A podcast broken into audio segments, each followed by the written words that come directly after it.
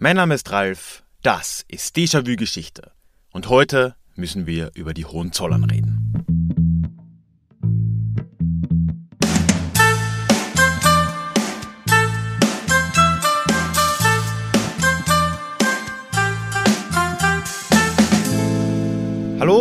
Schön, dass du heute wieder mit dabei bist. Mein Name ist Ralf, ich bin Historiker und Déjà-vu soll für alle da sein, die sich wieder mehr mit Geschichte beschäftigen wollen.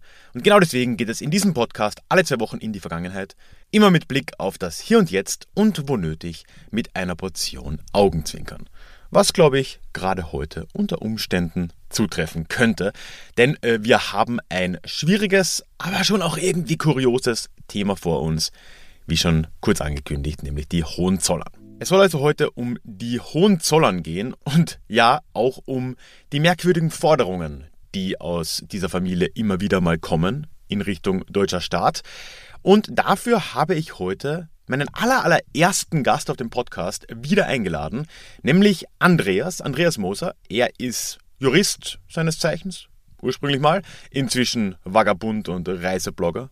Ich hoffe, es stört dich nicht, wenn ich ihn so ankündige. Natürlich findest du auch einen Link zu ihm, zu seiner Website in den Show Notes. Er war schon vor inzwischen wirklich langer Zeit, vor über drei Jahren ist es jetzt, also am Anfang des Podcasts relativ, ich glaube es war Folge 9, war er hier zu Gast und wir haben gemeinsam über die Reichsbürger und ihre, in Anführungszeichen, Argumente gesprochen. Und jetzt kam er mit dem schönen Vorschlag an, doch mal über die Hohenzollern und ihre Rückerstattungsforderungen oder Rückgabeforderungen ihres, in Anführungszeichen, ihres Vermögens zu reden. Denn natürlich ist es ja eigentlich das Vermögen der deutschen Steuerzahler. Ja, und äh, genau darum soll es heute gehen. Wir reden also über die Forderungen der Hohenzollern von heute.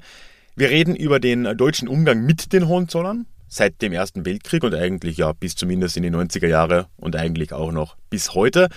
Wir reden bei der Gelegenheit aber auch über einen kleinen Vergleich zwischen Deutschland und Österreich, zwischen Hohenzollern und Habsburgern und werden uns natürlich auch der großen Frage nähern, ob denn die Hohenzollern nicht vielleicht dem Nationalsozialismus erheblich Vorschub geleistet haben könnten. Darum soll es also gehen. Nur als kleiner Hinweis vorweg noch. Wir haben das mit Andreas vor einiger Zeit, Ende Juli muss es gewesen sein, live in München auf meinem Küchentisch aufgenommen. Das heißt, wir verwenden dasselbe Mikro, sitzen da quasi davor in einem Raum und äh, das bedeutet auch, dass die Tonqualität nicht an allen Stellen ganz so optimal ist, wie sie sein könnte, beziehungsweise wir hin und wieder ein bisschen übereinander reden. Ich glaube aber trotz alledem ist das Gespräch sehr gut geworden und ja, damit wünsche ich dir jetzt ganz viel Spaß. Andreas. Ja. Wir schreiben 2021. Stimmt, ja. Eine Frage lässt mich nicht los. Warum zum Henker reden wir 2021 ausgerechnet über die Hohenzollern? Burrow is a furniture company known for timeless design and thoughtful construction and free shipping, and that extends to their outdoor collection. Their outdoor furniture is built to withstand the elements, featuring rust-proof stainless steel hardware, weather-ready teak, and quick-dry foam cushions. For Memorial Day, get 15% off your Burrow purchase at burrow.com slash ACAST and up to 25% off outdoor. That's up to 25% off outdoor furniture at burrow.com slash ACAST. Zum Henker ist ein gutes Stichwort. Ja. Wir reden über die Hohenzollern äh, in Deutschland im Jahr 2021, weil wir damals mit, den, mit der Bande nicht richtig, äh, nicht richtig durchgegriffen haben. Wir hatten eine Revolution ne, 1918, aber wie alles in Deutschland ist immer so, so wischiwaschi, so halbgar. Ja, war an einem Tag Revolution und am nächsten Tag schon wieder denken die Leute an was anderes und Hauptsache der DFB-Pokal läuft gut oder ja. das Grillfleisch ist billig oder das Internet äh, läuft und äh, kostet dann, unter einem Euro. ja, genau, ja. Und, und, und äh, schwupp war die Revolution schon wieder vergessen und man hat diese Leute einfach laufen lassen, ne, die Hohenzollern. Zug gestiegen und nach Holland abgedüst, noch mit 60 Waggons voll Gold und Gemälde und, und lauter anderem Zeug. Obwohl man eigentlich ja aus Russland das Beispiel gehabt hätte, wie man mit einer Adelsfamilie effizient, sauber einen Schlussstrich zieht. Sauberer ja. Schnitt. Genau, ja. ja. Hat man nicht gemacht. Nee, leider nicht. Das ist die Kurzfassung. Gibt es eine Langfassung? es, gibt, es gibt, na, es gibt immer, immer, man kann alles verkomplizieren. Ne? Ähm, aber es war tatsächlich so. Also das Problem war eben nach dieser Revolution äh, 1918, die Hohenzollern wurden eigentlich dann von der Republik eigentlich faktisch belohnt für den Thronverzicht. Die wurden belohnt dafür, dass sie kein Drama gemacht haben, sondern dass sie einfach ins Exil gegangen wurden wurden belohnt finanziell, eben, ich habe das gerade gesagt, durch diese 60 Eisenbahnwaggons, die die dann nach Holland mitnehmen durften, durften Ländereien behalten zum Teil, durften Schlösser behalten und wurden auch geschichtspolitisch belohnt, würde ich sagen, weil man einfach dann auch in der Weimarer Republik darauf verzichtet hat, das, das Kaiserreich so richtig aufzuarbeiten mit all seinen Problemen. Ne? Mhm. Man hat einfach weiter gewurstelt. Ne? Der Adel war noch da, der Kaiser selbst war im Exil, der durfte ja, Kaiser Wilhelm II. Der war ja zufällig eh schon im Exil. Und genau, der war schon im Exil, der hat ja dann, der hat ja, der war ja letztendlich Asylbewerber dann in, in, äh, in den Niederlanden, ne? hat Asylantrag gestellt, der dann genehmigt wurde. Ähm, damals ging es noch schneller irgendwie als heute. Hängt wahrscheinlich davon ab, wer du bist. Ne? Ich glaube auch. Ja, Aber er musste ja auch, auch, du hast mir erzählt, ein paar Stunden äh, an einem 24 Bahnhof. Stunden, ja. Die ganze Nacht haben die Niederländer ihn am Bahnhof, so, so einen mini kleinen Bahnhof, weiß gar nicht welcher Ort, haben die ihn warten lassen. Ähm, und da gibt es ein Foto, wo er da rumläuft, ziemlich nervös und mit ein paar so Adjutanten und, und so, weil äh, der hat ja, da hat er, das war im, im November 1918, ne, da musste er durchaus noch Angst haben, dass wenn er zurückkehrt nach Deutschland, dass tatsächlich dieser Henker, den wir schon erwähnt haben, dass der, dass der noch sich findet. Ja. Und es ist ja auch ein gutes Gefühl zu wissen, dass er zumindest vielleicht ein bisschen gefroren hat in dieser kalten genau, Novembernacht. Das Mindeste. Schließlich sind in Deutschland eine Menge Leute erfroren, ne? ja. wegen seiner Politik. Nach ja. den Steckrüben im Winter. Genau, ja, ja, genau. Ja. Aber eben, das sind auch so Sachen, ja, da wurde dann einfach ein Schlussstrich gezogen. Es gab eigentlich keine richtige Aufarbeitung. Das, der erste Versuch, würde ich sagen, war dann 1926. Mhm. Ähm, die Kommunistische Partei hat ein Volksbegehren initiiert in Deutschland zur vollständigen Enteignung aller Adels- und Fürstenhäuser ohne Entschädigung. Mhm. Das Volksbegehren war sehr populär, hat eine Zustimmung bekommen von 96 Prozent. Und warum gibt es dann noch Adelshäuser? weil, weil der damalige Reichspräsident Paul von Hindenburg hm. selbst ein bisschen adelig, wie man hört, hat festgelegt oder hat bestimmt, dass, dieses, dass diese Volksabstimmung, dass das einen verfassungsändernden Charakter hätte, mhm. obwohl es nicht explizit die Verfassung geändert hat, und deshalb ein Quorum bräuchte von 50% Zustimmung, und zwar nicht bezogen auf die, die zur Abstimmung gehen, sondern 50 Prozent derer, die zur Abstimmung berechtigt sind. Ah, und das und hat dann nicht gereicht. Das ist nicht erreicht worden, auch weil die Gegenseite, also die Konservativen, mhm. die, die eher Adelssympathisanten und Befürworter, ihre Seite zum Boykott aufgerufen ah, haben. Okay. Ähm, und also deswegen, das ist, das ist, äh, ist nicht äh, durchgegangen, aber das Thema war auf dem, auf, auf dem äh, Tablett. Ähm, man musste das diskutieren und letztendlich äh, war es dann so, dass es dann Einigungen gab. Äh, ähm, mhm. Zuerst, ich weiß nicht, ob genau zuerst, das ging dann nach Bundesländern. Ne? Also zum Beispiel in Bayern war 1923, hat sich dann Bayern, der Freistaat Bayern, hat sich dann geeinigt mit, ähm, mit dem Haus Wittelsbach, war, ja. war das. Und dann Preußen als der größte und wichtigste Staat, insbesondere wenn wir über die Hohenzollern reden, hat sich dann mit dem Hause Hohenzollern 1926 geeinigt. Mhm. Und diese, das waren immer Verträge, die dann auch noch in Gesetzesform gegossen wurden. Okay. Und diese Verträge waren eigentlich alle für die Fürstenhäuser und für die Adelshäuser recht großzügig. Weil die Idee war eigentlich die, dass man sagt, die dürfen behalten, was Privatbesitz ist, aber müssen das an den Staat abgeben, was sie als Könige oder als Fürsten hatten. Aber so, so Herrscherdynastien, die, die hunderte, zum Teil ja. tausende Jahre da irgendwo mitmischen, ja, die machen keine, keine doppelte Buchführung. Ich, ne? mein, ich will jetzt auch mal, ich mein, das mag jetzt ja fast ein bisschen äh, hart klingen, aber ich glaube, man könnte schon behaupten, für ihr Geld gearbeitet haben die ja eigentlich nie. Genau. Und äh, am Ende haben sie trotzdem viel davon gehabt. Und genau. nichts davon war eigentlich privat. Genau, das war alles finanziert aus dem, was man, heute würde man sagen Steuergeld. Damals, weiß nicht, ist halt aus Raubzügen und so, ne? Eher, eher, Was ne? man halt so macht, äh, ein, bisschen, bisschen Steuern auch, ne? Ähm, äh, aus den Kolonien auch aus, mhm. ausgepresst, ne? muss, man, muss man auch sagen. Ne? Auch gerade aktuell. Auch, sagen, auch im Fall ja der, der Hohenzollern, ne? da war ja auch, Deutschland war ja auch äh, Kolonialmacht. Aber die haben dann in diesen, in diesen, Verein, in diesen Vereinbarungen in den 20er Jahren, hab, ist es im, im Wesentlichen ist es dann immer so drauf, darauf rausgelaufen, so die Hälfte war privat und die Hälfte war Staatsbesitz. Und ja, den Staatsbesitz, den nimmt sich jetzt der Staat. Zum Teil wurden dann dafür sogar wieder Entschädigungen gezahlt oder Renten oder Wohnrecht oder sonst irgendwas. Der Privatbesitz ist einfach vollkommen Pri äh, privat, äh, zum Beispiel bei den Hohenzollern, Burg Hohenzollern oder Schloss Hohenzollern mhm. äh, in, in Baden-Württemberg. Wer jetzt gerade den Podcast zuhört, kann mal eine Pause machen und in die Bibliothek gehen und ein Lexikon sich holen und, und dann nachschauen, wie das ausschaut oder wie immer man das jetzt macht. Du weißt, ich bin nicht, ich bin nicht so technisch versiert wie du. inzwischen das Internet, ah, Andreas, ja, da kann man sowas auch ja, eingeben. Das ist gut, dass, dass, du dich da auskennst, deswegen machst ja. du Podcast und ich, und ich schreibe nur. Ne?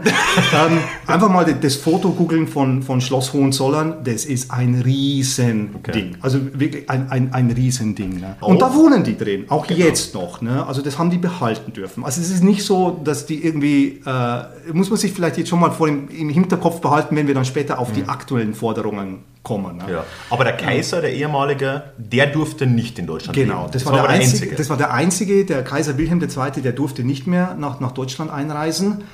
Seine Frau aber zum Beispiel schon. Okay. Seine Frau wurde auch, äh, wurde auch äh, Auguste Victoria, glaube ich, hieß die. Die wurde dann auch, die starb 1921, die wurde in Deutschland auch begraben. Ah, okay. Und war auch Riesenfeier, also großer Zug. Das war wie das, fast so, wie wenn, wie wenn das Kaiserreich auflebt. Da in Potsdam ist die dann begraben, weil da haben die natürlich auch ein Schloss. Ne? Und wenn wir, wenn wir das erwähnen, da eigentlich kommt man jetzt dann auch schon zu, zu einem der Knackpunkte, wenn wir sagen, das Schloss ähm, Cäcilienhof in Potsdam. Mhm. Damals hatten die das noch. Warum haben sie das nicht mehr, obwohl sie Schloss Hohenzollern haben?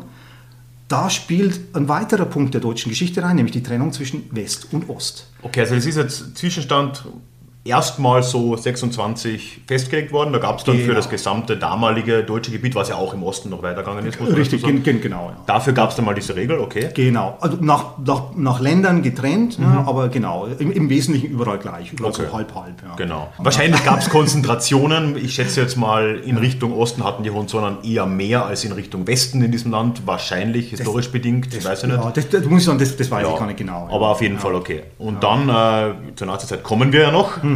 Dann kommt die Komplikation mit der DDR vor allem. Ne? Ge, gen, gen, genau. Und äh, das ist eben so, dass es dann, es gab dann nochmal Enteignungen, nämlich, also zum einen in der Nazizeit, die Nazis haben mhm. hauptsächlich Juden und andere ethnische Minderheiten enteignet, davon waren die Fürstenhäuser irgendwie nicht betroffen, mhm. weil die irgendwie, ich weiß nicht, die haben es nicht so am Hut mit den ethnischen Minderheiten, die, die lassen die, glaube ich, nicht so gerne in ihre Reihen. Da haben die einen sehr strengen Aufnahmekodex. ähm, und dann aber 1945, Deutschland ist geteilt in die verschiedenen Besatzungszonen.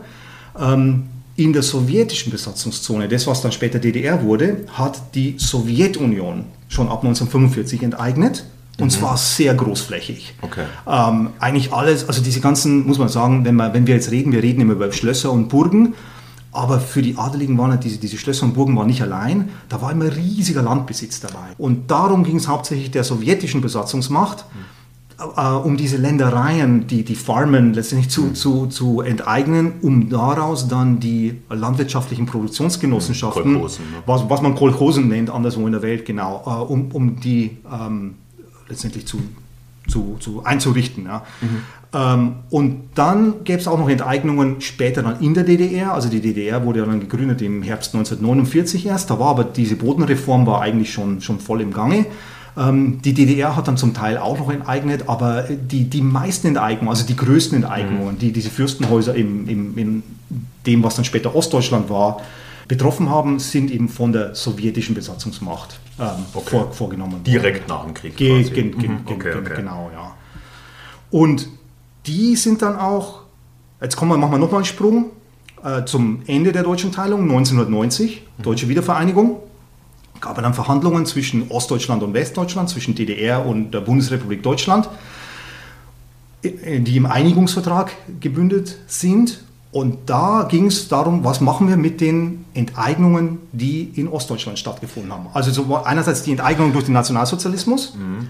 Die ähm, sind ja in Westdeutschland rückgängig gemacht ge worden. Genau, im, lange, im, im, ne? Wes also im ja. Wesentlichen hat man versucht, die rückgängig zu machen. Ne? Also ja. sagen, zum Teil theoretisch. Ne? Also die einzelnen Antragsteller hatten schon große Probleme, aber theoretisch ja, äh, mhm. wurde, wurde Nazi-Unrecht rückgängig gemacht oder entschädigt. In der DDR hatte man eben noch diese, also die Folgen der Nazi-Enteignungen, die Folgen der sowjetischen Enteignungen und die Folgen der DDR-Enteignungen. Ja. Und dann diese DDR verhandelt 1990 mit, mit der BRD, mit Westdeutschland. Und Westdeutschland sagt, ja, wir müssen das alles rückgängig machen. Und dann hat Ostdeutschland, also die DDR-Regierung, hat gesagt, ganz ehrlich, das ist ein bisschen zu kompliziert. Ne? Also weil, weil wir haben, das ist so viel Land, was in der Sowjetzeit, in dieser Besatzungszeit von 1945 und 49, was da enteignet wurde. Das ist eben, das, das sind Landwirtschaften, dann war das zum Teil, das war ja am Rand von Städten und von Orten, ne? wo, dann, wo dann, das ist dann bebaut worden, klar, ne? weil, weil die Orte sich ja dann auch vergrößert haben. Da haben Leute einfach ihr, ihr kleines Häuschen, ja? da haben die ihre Kleingärten und, und so weiter. Also die komplette Bodenreform, ja? was, was die gesamte Sozialstruktur Infrastruktur in der DDR verändert hat, das wieder aufzudröseln, da hat die DDR-Regierung, und zwar äh, sowohl die, die, die letzte Modrow und dann auch de Maizière, die schon frei gewählt war, haben gesagt, nee, das ist für uns, das ist für uns nicht verhandelbar. Mhm. Ähm, und die Sowjetunion hat dann auch zu erkennen gegeben, es gab ja beim Einigungsprozess auch internationale Verhandlungen, die in den 2 plus 4 Vertrag gemündet sind. Die Sowjetunion hat auch zu erkennen gegeben, dass sie ein großes Problem damit hätte, wenn der neue deutsche Staat versuchen würde, das wieder aufzudröseln. Okay. Und deswegen war dann so, die Einigung war dann die, im Einigungsvertrag letztendlich, die Enteignungen des Nationalsozialismus, wenn da die Folgen noch, noch da sind, die werden rückgängig gemacht. Die Enteignungen durch die DDR werden auch rückgängig gemacht oder entschädigt. Mhm. Die Enteignungen, die die Sowjetunion als, als Militärbesatzungsmacht durchgeführt hat, tut uns leid, das ist einfach vorbei. Das ist Geschichte, Strich drunter, das bleibt so. Zack. Na, aber das, das führt mir nur wieder zurück zu meiner Eingangsfrage.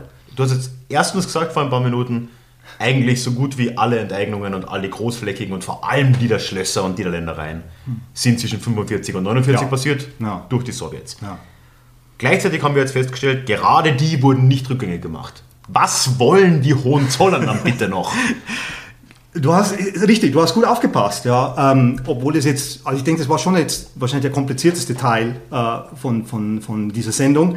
Ähm, tatsächlich, die, die aktuellen Forderungen der Hohenzollern betreffen im Wesentlichen Grundstücke und Ländereien, die eigentlich der Rückgabe nicht zugänglich waren. Aber das war Stand 1990. Mhm. Die Adeligen und in dem Fall auch die Hohenzollern, aber es betrifft auch andere Fürstenhäuser, ne? also Sachsen, Coburg und mhm. so weiter und so, und so weiter die haben natürlich auch gemerkt, ich weiß nicht, wie die das machen, ne? da kommt irgendwann der Diener und liest die Zeitung vor und, und, und sowas wahrscheinlich. Also früher oder später merken die, ah, deutsche Wiedervereinigung. Ne?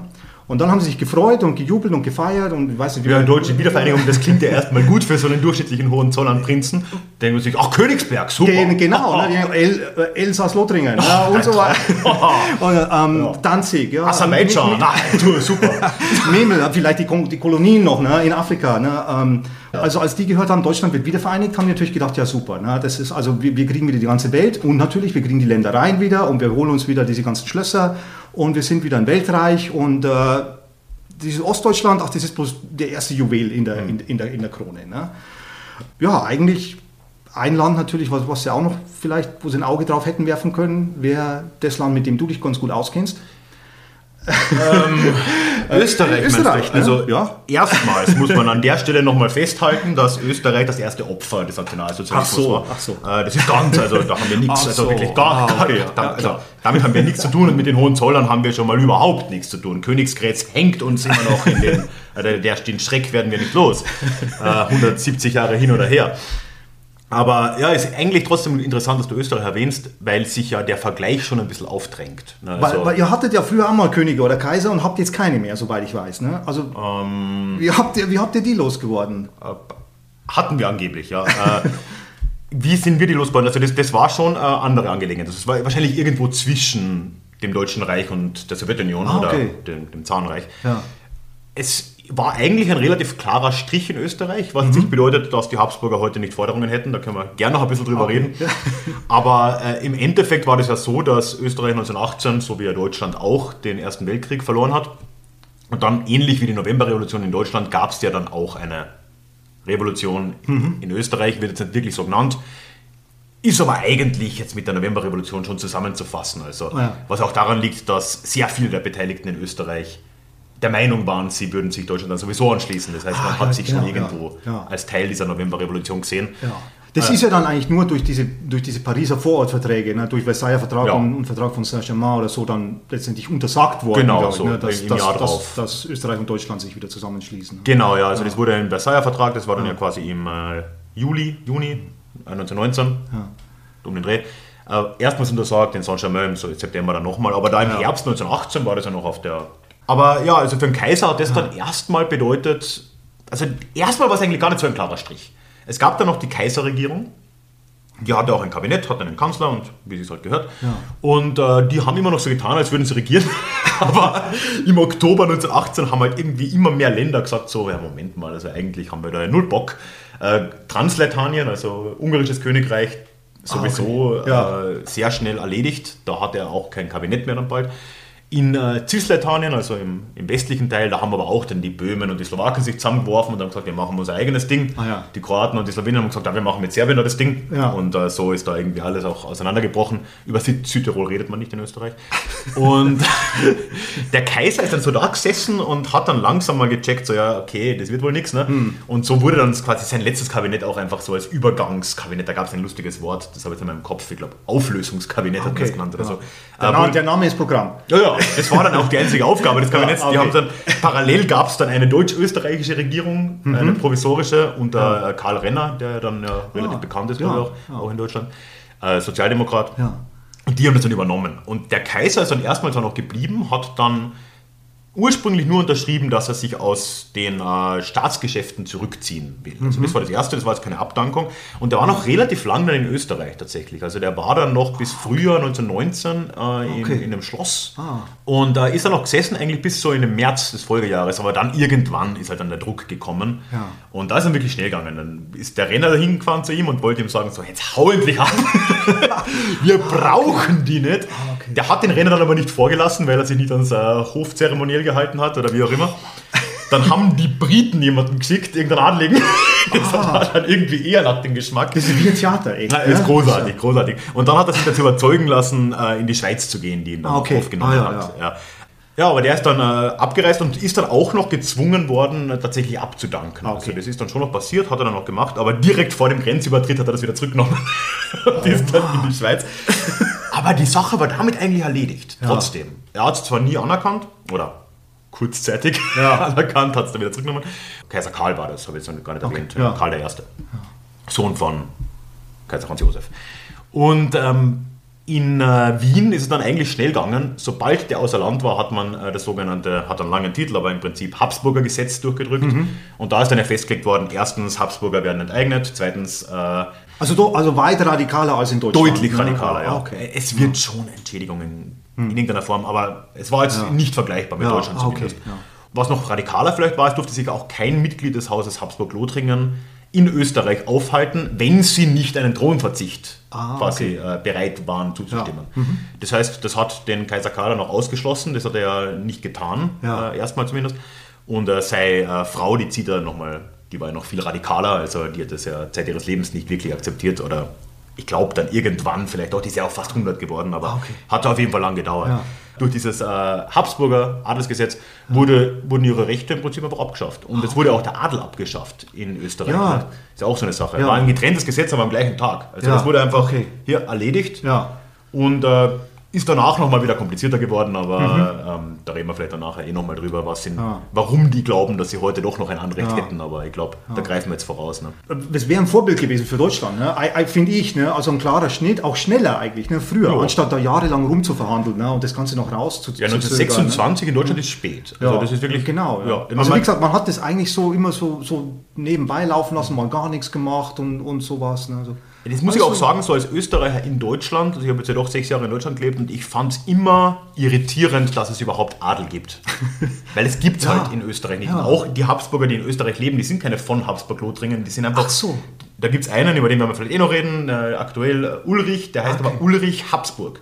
Oder vielleicht heißt er Ulrich Habsburg-Lothringen, das weiß ich nicht, okay. aber nicht ja, von. ja, ja. Ah, okay. Das darf er nicht tragen. Und das gibt es in Deutschland, das hat mich immer irritiert. Was ist mit diesem Ulrich? Ein bisschen ähnlich, aber doch eigentlich wieder ganz anders, als es in äh, Deutschland war, gibt es einen Anhaltspunkt, warum auch einige Habsburger in Österreich versuchen, da wieder was zurückzukriegen. Es war nämlich so, dass da zu, zuerst mal alles enteignet wurde, dann kam der Ständestaat in den frühen 30er Jahren und 1933 oder 34 muss es gewesen sein, äh, wurde dann äh, ein Teil des Besitzes der Habsburger wieder zurückgegeben. War nicht alles, war auch so eine Trennung mit, was war jetzt Ja. wirklich, also kompliziert. Ja. Ich glaube sogar drei verschiedene. Ja, Äh, ja. Ist auch wurscht. Aber ein Teil wurde da dann äh, zurückgegeben und wurde Teil eines Habsburg-Fonds. So auf die Art. Ah, okay. Der war aber kurzlebig, weil den haben die Nazis dann schon wieder enteignet ein paar Jahre später. Ah, okay. Also es war eine ganz kurzlebige Sache eigentlich, nur im Ständestaat, im sogenannten, Ja. also nur im Austrofaschismus. Also die waren ja den Habsburgern recht freundlich gesinnt, die Austrofaschisten. Mhm. Ja. Die Nazis weniger. Ich würde jetzt aber nicht sagen, dass die unbedingt feindlich waren, aber Okay. sie haben halt dann äh, ab 38 doch auch wieder die äh, Habsburger äh, da ähm, enteignet. Oder diesen Fonds halt dann wieder enteignet. Ähm, was nicht heißt, dass es nicht trotzdem Kontakte gegeben hätte. Also so, Ja. so radikal war das nicht. Und äh, jetzt sagen halt Habsburger seitdem oder einige Habsburger Vertreter seitdem, dass äh, ja, als Opfer des Nationalsozialismus, sie wurden ja von den Nazis enteignet, was ja faktisch stimmt, äh, sollten sie ja jetzt auch einen Anspruch auf Rückerstattung oder, oder, oder Entschädigung haben. Und das wurde auch immer wieder mal versucht und äh, ist auch, glaube ich, aktuell immer wieder mal laufend. Also da ist nicht viel rauskommen. Ja. Die Gerichte schleppen das auch irgendwie einfach okay. so vor sich hin. Ja, und äh, vor allem einer ist da zu nennen, deswegen habe ich ihn auch schon genannt, Ja, der Ulrich Habsburg. ja. Der hat auf, aufrauchen lassen. Jetzt vor wenigen Jahren, jetzt, äh, wo 100 Jahre quasi äh, Auswanderung von Kaiser Karl war, also jetzt 2019, hat er, äh, das ist berichtet worden in den Unterkärntner Nachrichten zumindest, der wohnt da in Unterkärnten, ich glaube, eh meine Gegend. Und äh, der hat äh, so einen lustigen Kompromissvorschlag mal unterbreitet. Da sieht man, in was für einer Parallelwelt der Adel teilweise lebt, weil der Kompromissvorschlag ist für jeden normal denkenden Menschen vollkommen absurd. Warum sollte man das wollen? Der hat gesagt, ja, äh, das mit der Republik kann man ja machen. So, das war Sehr- sehr großzügig, So, so ja. hat er es nicht gesagt. Aber die, die Implikation, die ich daraus lese, ist so, ja, man kann ja die, das mit der Republik, das kann man schon bringen. Ähm, ein paar Vorschläge von seiner Sicht, wie man das vielleicht ein bisschen besser aufstellen könnte. Er hat gesagt, äh, es gibt ja da noch den großen ehemaligen Besitz der Habsburger. Deswegen hat er gesagt, ja, ein Teil der Einnahmen aus den Bundesforsten, die zu einem großen Teil ja das übernommen haben, äh, sollte wieder zurück an die Habsburger fließen. Und dann war er schon großzügig. Da geht ein Teil wieder in irgendwelche wohltätigen Zwecke, aber okay, da fängt es mal an. Dann äh, wollte er natürlich äh, sein Schloss zurückhaben. Okay. Äh, das Schlösser wollen Adlige immer. Das ist, die sind so gierig, ne? Die haben zwei, Ja. drei, vier, fünf Schlösser, aber die, die kriegen nie genug. Ne? Also es ist halt ja- wirklich, Ja. ähm, ja, es ist, ja, es ist wirklich relativ schwierig. Also das Schloss, um das es geht, das ist mir vorhin der Name nicht eingefallen, ist Eckartsau übrigens. Also das, das will er jetzt auch wieder haben. Das war auch das Schloss, wo der Kaiser Karl am Schluss war. Ah, Und sein äh, lustigster Vorschlag, und das muss man sich auf der Zunge zergehen lassen, war, dass man jährlich doch eine Machtübergabe machen könnte, eine symbolische Machtübergabe von den Habsburgern zum Bundespräsidenten. Und äh, da könnte man sich doch, das war der Vorschlag von Ulrich Habsburg, dass man sich im August zum äh, Geburtstag des letzten Kaiser Karl äh, trifft in Schönbrunn. Passt gerade so schön. Ja. Und dann könnte doch dort das jeweilige Oberhaupt des Hauses Habsburg gerade symbolisch die Macht an den Bundespräsidenten übergeben fürs nächste Jahr. Und das war ein Kompromissvorschlag.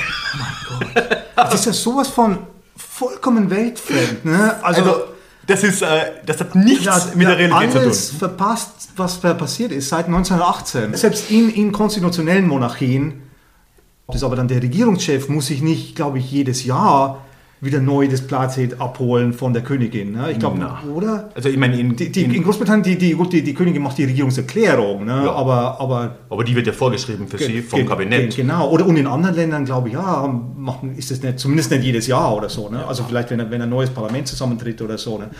Aber das ist ja Also der ist Unterschied. ja, Ne? Das ist ja. Es macht ja jetzt schon einen Unterschied, ob eine Dynastie abgesägt wird Ja. und dann halt versucht, irgendwie wieder zurückzukommen, auf welchen Ja. Weg auch immer und wie erfolgreich auch immer. Also, Ja. das war jetzt ja fairerweise auch nicht der Vorschlag vom Ulrich Habsburg, der wollte ja nicht jetzt irgendwie Kaiser werden. Aber ähm, natürlich ist das was anderes als eine Dynastie, die durch 100 Jahre äh, Demokratisierung gegangen ist. Stimmt auch, Ich sage genau, nicht, ja. also das Ja. Hm. Haus Windsor ist sicher nicht das größte Beispiel für Demokratie in der Welt, aber sie haben sich schon gewissermaßen mit vielem abgefunden, was Ja. halt da nicht der Fall ist. Ne? klar. Das ist schon was anderes. Oder auch die Niederlande, auch die nordischen Länder. Das stimmt, ist natürlich schon was anderes, ja, klar. Ja, hast, du recht, ja. Ja, das ist ja, aber dass, dass, dass die, die, die Adeligen äh, eigentlich nie aufgeben, äh, das, das gibt es bei den Hohenzollern auch. Also ab 1991 haben die mit der Wiedervereinigung eine Chance gesehen, haben auch vorgeschlagen öffentlich, ähm, dass man doch dann wieder darüber nachdenken könnte, äh, ob man jetzt nicht wieder eine Monarchie einführt. Am also, Puls des Volkes. Aber voll, voll. Ja. Also das war dann auch irgend so ein, weiß gar nicht, wer da gerade da der, der Chef war. Louis Ferdinand oder so, hat, hat keiner gekannt, ja, ist ja nicht wichtig, ne? aber er denkt, er, er, er, er muss da wieder, weiß gar nicht, ob die dann Kaiser oder König werden wollen. Und ja, haben das so langsam wieder lanciert. Also das traf politisch auf keinerlei Gegenliebe. Ne? Also das ist einfach, das ist vorbei. Ne? Ja, aber, auch, ja. aber sie haben natürlich auch versucht, äh, diesen, diesen deutsch-deutschen Kompromiss zur Wiedervereinigung wieder aufzudröseln. Mhm. Weil dieser, dieser Kompromiss, dass man die Enteignungen, die die Sowjetunion vorgenommen hatte, unangetastet lässt, das war ja ein Kompromiss zwischen Westdeutschland und Ostdeutschland und Ostdeutschland war weg. Ne? Die DDR mhm. war untergegangen. Ne? Die existierte nicht mehr ne? Äh, ab 1990. Aber die Länder. Es konnte niemand mehr irgendwie opponieren dagegen. Und schwupp haben die, haben die Hohen, hauptsächlich da die Hohenzollern, auch andere Adelige, haben letztendlich äh, versucht, äh, wieder Einfluss zu nehmen, den sie hauptsächlich bei den eher konservativen Parteien, also bei der CDU, CSU und bei der FDP äh, erfolgreich geltend machen konnten, durch diesen, diese Regelung nochmal aufzudröseln. Da sind sie tatsächlich durchgedrungen, 1994 schon. Mhm. Ah, das ist also das ging dann schneller als, äh, als die Regelung nach der, nach der Revolution 1918. Ja. Ne? 1994 hat dann tatsächlich der Bundestag äh, ein neues Gesetz verabschiedet, das äh, Entschädigungs- und Ausgleichsleistungsgesetz oder, oder sowas. Und das ist der Kurztitel nur. Ne? Ah ja, und auch ist ein Wort. Ähm, ja, ja, ja, klar. Ja, ja, ja, ja, ja. Ähm, und das sagt letztendlich, dass die, das hat eine Sonderregelung für die Enteignungen in der sowjetischen Besatzungszone, die nicht zurückgegeben werden können, die können aber dann entschädigt werden. Ähm, zu bestimmten Quoten und so weiter. Also es ist auch wieder so, so ein das ist ein Sondergesetz letztendlich, muss man sagen. Das ist so ein Gesetz, wo jeder weiß, es geht um die mhm. paar Familien da. Ja, ne? ja, ja. Also es waren nicht nur die Hohenzollern, aber ein paar andere Familien, aus Ostdeutschland eben. Ne? Das betraf mhm. eben nur mehr Ostdeutschland, weil es nur die sowjetischen Ent Ent Enteignungen mhm. betraf. Ne? Okay, aber was dann wichtig war jetzt, wenn wir bei diesem Entschädigungs- und Ausgleichsleistungs- und so weiter Gesetz sind, ähm, da wird eigentlich das wieder relevant, was du auch gerade schon ein bisschen angesprochen hast, nämlich das, das, Verhältnis der Adelsfamilien zum Nationalsozialismus. Und das ist auch, glaube ich, der Grund, warum wir jetzt wieder über die Hohenzollern diskutieren. Mhm. Ähm, oder ist der Knackpunkt in der Diskussion. Nämlich dieses Gesetz sieht eben vor, dass, dass es im Grundsatz eine Entschädigung gibt für diese früher entschädigungslosen Enteignungen, aber Ausnahme, Paragraph 1 Absatz 4 dieses Gesetzes, eine Ausnahme gilt, es gibt keine Entschädigung, also komplett keine, für Familien, die dem Kommunismus oder dem Nationalsozialismus erheblichen Vorschub geleistet haben. Das ist, aber hier, das ist ja bekannt, äh, das hat der äh, Böhmermann vor zwei, drei Jahren auch mal aufgegriffen. Genau. Oh ja. Ge ge genau. Der dann auch diese, ähm, darauf hingewiesen hat, dass diese Verhandlungen laufen und dass es Gerichtsprozesse gibt und mhm. äh, diese Gutachten, da waren vier Gutachten von verschiedenen Professoren bzw. Historikern, äh, die der dann auch öffentlich gemacht hat, ähm, die, man, die man sich auch anschauen kann, wenn, man, wenn, wenn dieser Podcast nicht reicht für die Leute, äh, wenn sie dann noch ein paar hundert Seiten lesen wollen. Aber ich würde sagen, das, was wir machen, die Zusammenfassung hier, das ist schon ein toller Service ja, am, am, Volk. Ne? Ja klar, wir sind ja am Pool. Ja. Gut, ich, ich, ich unterstelle jetzt mal, dass die Anzahl an roten Baronen in den Hohenzollern gering war. Also ich glaube, dem Kommunismus Vorschub geleistet hat da wahrscheinlich, schließen wir es mal nicht aus, aber ich gehe mal nicht davon aus, dass das jemand, jemand getan hat. Aber die Frage stellt sich ja jetzt, es hat haben Sie denn und wie, wenn ja, hätten Sie denn an dem Nationalsozialismus erheblich Vorschub geleistet? Ja, das ist jetzt äh, ein bisschen traurig für die Leute, die nur den Podcast hören und das könnte ich einfach, relativ einfach beantworten mit ein paar Fotos. Aber die wirst du ja auch in deinem Blog sicher einbinden und genau. der ist dann verlinkt in den Show Notes. Ge das findet genau, jeder. Genau, genau. Ja. Und ähm, ich würde dir nämlich einfach Fotos zeigen von Hohenzollernprinzen, die den Hitlergruß erbieten. Von oh. Hohenzollernprinzen, die auf NSDAP-Veranstaltungen auftreten. Von Hohenzollernprinzen, die in SA-Uniform auftreten. Von Hohenzollernprinzen, die das NSDAP-Parteiabzeichen an der Krawatte tragen. Von Hohenzollernprinzen, die zwischen Hitler und Goebbels beim öffentlichen Auftritt stehen. Von Hohenzollernprinzen, die mit Hakenkreuzbinden am, am Arm auftreten. Äh, falls das die Frage beantwortet. Ich sage jetzt mal, es schaut nicht gut aus zumindest, würde ich jetzt sagen. Äh, und vor allem äh, Plural, äh, wir reden über die Nazi-Prinzen. Ja. Ähm, also das war, okay, okay. Nicht alle, I'm Sandra, and I'm just the professional your small business was looking for. But you didn't hire me because you didn't use LinkedIn jobs. LinkedIn has professionals you can't find anywhere else, including those who aren't actively looking for a new job but might be open to the perfect role, like me. In a given month, over 70% of LinkedIn users don't visit other leading job sites. So if you're not looking on LinkedIn, you'll miss out on great candidates like Sandra. Start hiring professionals like a professional. Post your free job on linkedin.com/people today. Aber viele. Wobei man jetzt, ich, ich will die jetzt mal eben da verteidigen auch, ne? also so eine Nazi-Schleife, ich meine, das heißt ja nichts. Äh, Prinz Harry, wer erinnert sich nicht? Das Okay. ist jetzt Prinz Harry, hat der jetzt dem äh, Nationalsozialismus erheblich Vorschub geleistet? Der hat ziemlich vielem erheblich Vorschub geleistet, aber Nationalsozialismus ist, glaube ich, nicht dabei, das Haus Windsor auch nicht seit neuestem.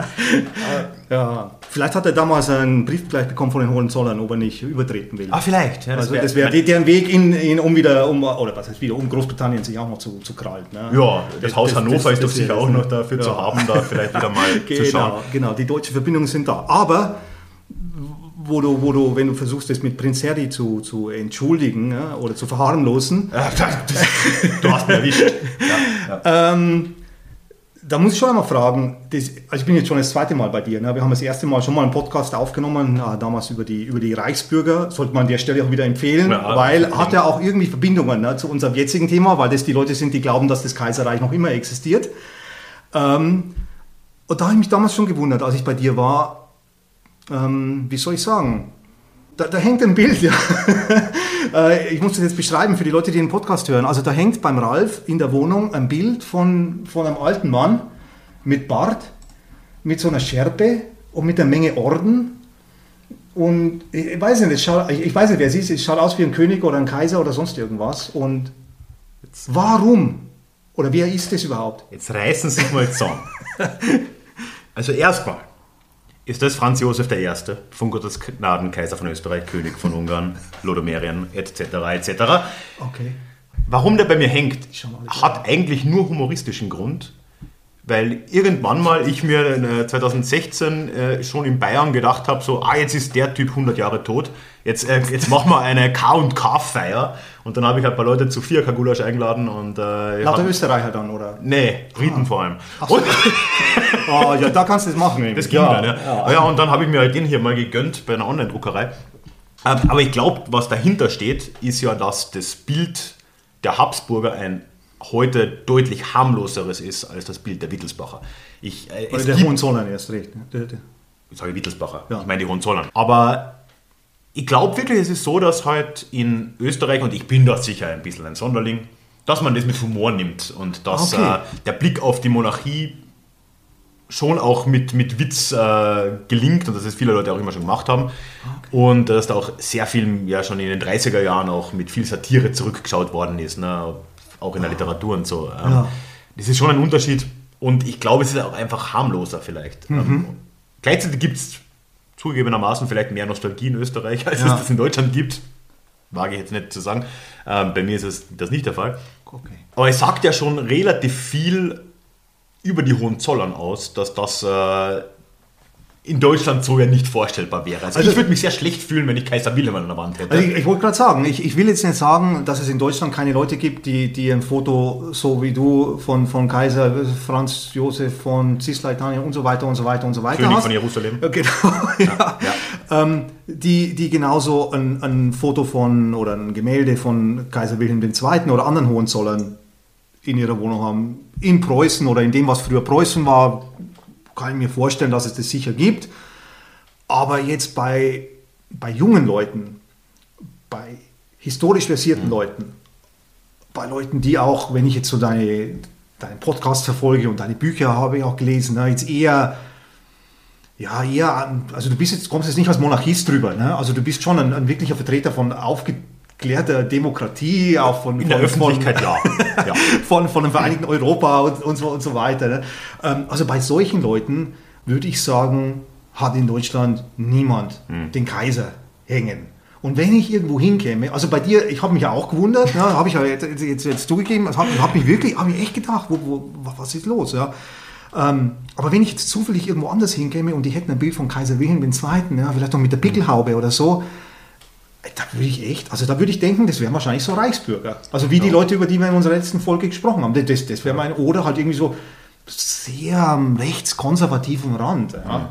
Also ich glaube, da ist, es gibt ein bisschen so eine Verklärung von, von Preußen, ja, aber das ist eher auch alles, ja, bei diesen Burschenschaften Ja, und, und, Mhm, und sowas. Ne? Also, also bei all den Leuten, die, die sowieso vielleicht Demokratie und Republik irgendwie für was Schwaches halten ähm, und, und ja, und halt Die auch tendenziell hier äh, auf der Wange. Genau, die, die, sich- kleinen, die sich äh, mit Säbeln Schlitz mal, malträtieren und, und Ja, ja. besaufen und ja, aber bei Leuten, die halt, sagen wir, 20, 30, 40 Jahre zurück sind. Ne? Ähm, und also das, das, das, deswegen hat mich das Ja. eben so gewundert, aber ich fand es auch eben interessant, ja, dass, dass man da bei, bei zwei Ländern, die ja doch ja, nahe beieinander sind, auch geografisch, die sich auch verstehen, ne, eigentlich, wo, man, wo, wo es auch viel Austausch gibt, ne, dass das so anders ist. Ne. Oder auch zum Beispiel Sisi-Filme. Ich, ich weiß nicht, ob das da was dazu beiträgt. Doch, sicher, klar. Ähm, klar. Also sowas gibt es ja auch in Deutschland nicht. Also beziehungsweise es gibt die Sisi-Filme in Deutschland, ne? die waren auch hier Genau, super ja. populär. Ähm, vielleicht sind sie es immer noch. Ähm, aber es, soweit ich weiß, gab es bei uns nie so Kaiser- und Kaiserinnen-Verklärungsfilme, die dann, die dann so super populär wurden. Ich meine, ich will jetzt auch, dann kann man schon sagen, jetzt um das ein bisschen abzuschwächen, dass ja gerade so die Filme, ich bin, ich bin kein großer Filmkenner, aber ich glaube, diese Filme sind aus den 50ern, wenn man das Hm. Ja, alles ja, täuscht, ja, ich dann glaube auch, ja. und so. Ja. Das war ja auch eine Zeit, wo man vor allem mal die Nazi-Zeit vergessen wollte. Ah, ja, stimmt auch. Das war die Zeit der. Heimatfilme, das war stimmt, halt, ja. das hat jetzt nicht nur irgendwie, da, da hat man halt irgendwie dann doch, weil vielleicht der Bezug leichter war Ja. zur Monarchie, auch davor schon, auch in den Ah, 30er okay. Jahren schon, Ja. Hat man darauf zurückgegriffen, hat dann ein bisschen diese goldene Monarchie ein bisschen verklärt Ja. als Gegenmodell. So, wir reden wir über die Vergangenheit, über die gute alte Zeit, Mhm. aber über die in den 30ern und 40ern können wir nicht reden, also nehmen wir die davor. Stimmt, ja, klar. Ja. Ähm, das ja. ist, glaube ich, jetzt äh, auch nicht ganz so einfach. Aber ich glaube, die Nazi-Zeit ist auch ein ganz guter äh, Hintergrund, um jetzt nochmal zurückzukommen auf die Hohenzollern. Hm. Es ist ja schon auch die Zeit, und da haben sich die Habsburger halt zwar auch zu Teilen haben sie paktiert mit, äh, mit der NSDAP. Das gab es Hm. auch alles. Mhm. Aber in der oberen Schicht, vor allem bei der ehemaligen Kaiserin Zita und so weiter, die war der ganzen Sache immer relativ skeptisch gegenüber. Ah, Jetzt, Ich würde jetzt nicht sagen aus guten demokratischen Gründen, aber das sei jetzt mal dahingestellt, die hatte ihre Gründe. Äh, Und da gab es halt diese Paktiererei nicht so. Ach so, Und okay. wir haben jetzt ja die Fotos gesehen oder die Leute, die es hören, sehen die Fotos vielleicht später. Das gab es ja bei den Hohenzollern, aber da stellt sich halt die Frage, warum eigentlich? Warum haben die ihr eh schon schweres Erbe in den 30ern und 40ern nochmal so komplett äh, auf den Boden zertreten? Das kam aus einem Wort, aus, oder, oder sagen wir zwei Wörter, Egoismus und Machtgeilheit. Ja, Das war, die wollten wieder an die Macht. Was, der Adel, egoistisch und machtgeil? Ja, ja, ja, ist ja, weiß nicht. Irgendwo, äh, irgendwo sind, müssen die mal degeneriert sein. Ne?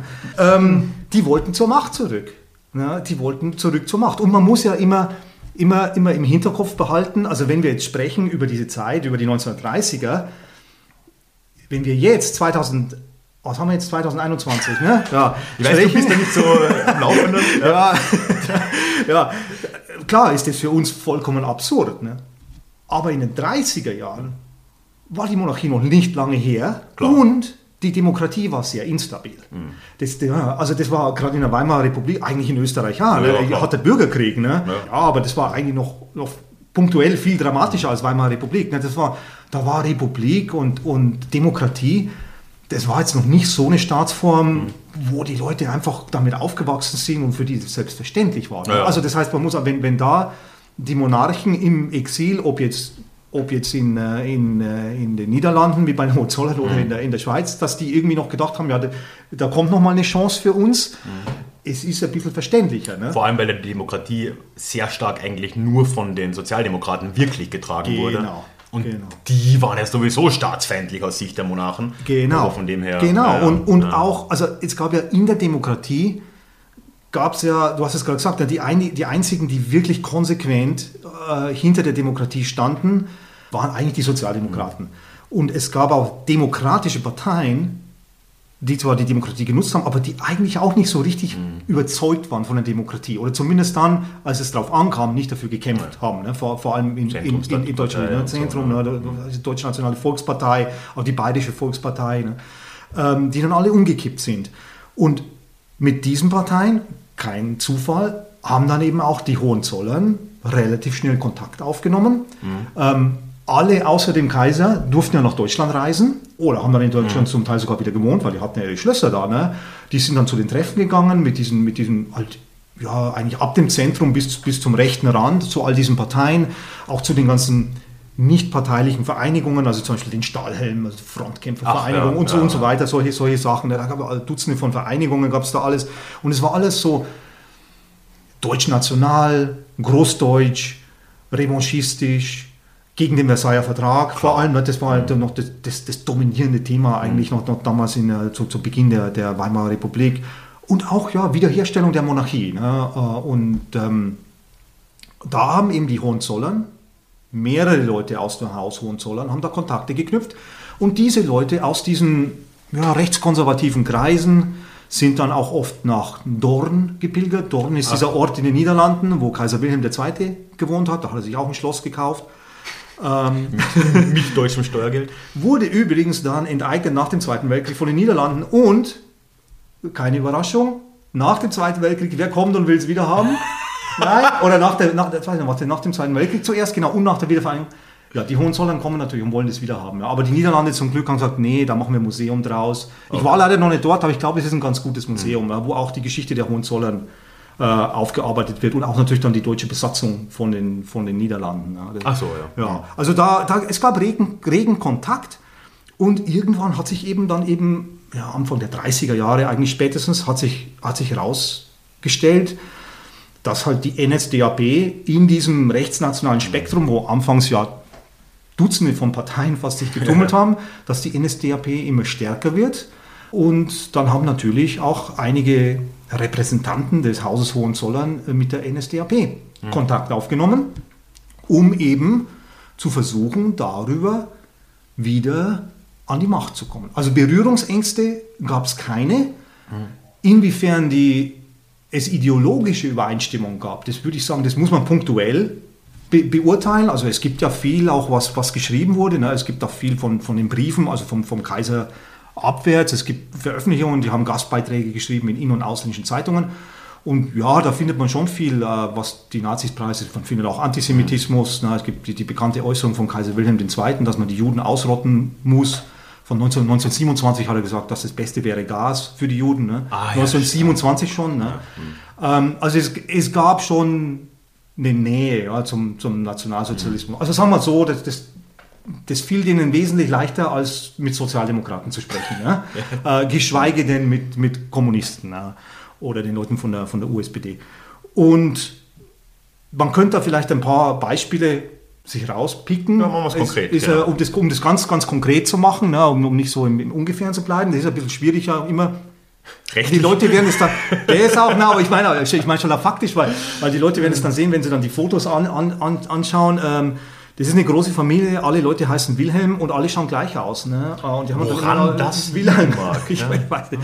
Also, geringe Auswahl vom Genpool anscheinend ja, bei diesen Leuten. Die sollten mehr reisen ja, und in die Welt gehen, mehr Interrail oder so. Ja, nein, nein, sag das nicht. Dann reisen sie wieder nach Namibia. Das wollen Ach, wir nicht. Auch, nein, nein, nein, nein, Stimmt auch, ja, Das ist ihr Lieblingsreiseziel. Stimmt. Das und das Bismarck-Archipel. Das, äh, ja. na.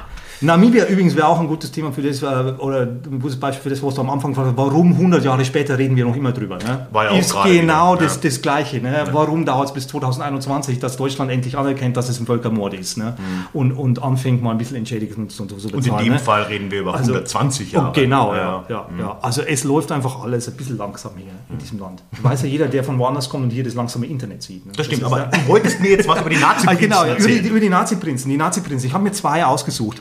Die heißen natürlich beide Wilhelm. Der eine heißt August Wilhelm, der andere nur Wilhelm. Okay, ja, der August Wilhelm, fangen wir an mit denen. August Wilhelm war der war ein Sohn des Kaisers, mhm. ähm, der vierte Sohn des Kaisers. Und der hatte Verbindungen zu all diesen Vereinigungen eigentlich, die ich vorhin genannt habe. Also zu all diesen Parteien, zum Stahlhelm. Ich glaube, der war sogar Mitglied im Stahlhelm. Zu, zu diesen ja, zu den Kongressen ist er hingegangen und so weiter und so weiter. Ne? Also vor allem natürlich die ganzen monarchistischen Vereinigungen, die, die, die, die Veteranenverbände und so weiter. Mhm. Und ich glaube, er hat sich entschieden, auf welches Pferd er setzt, denn 1930 ist er in die NSDAP eingetreten. Mhm. Okay. Ähm, drei ja, Jahre, drei Jahre vor, vor, vor der Machtübernahme durch die Nazis tritt der Sohn oder ein Sohn des deutschen Kaisers in diese Partei hm. ein.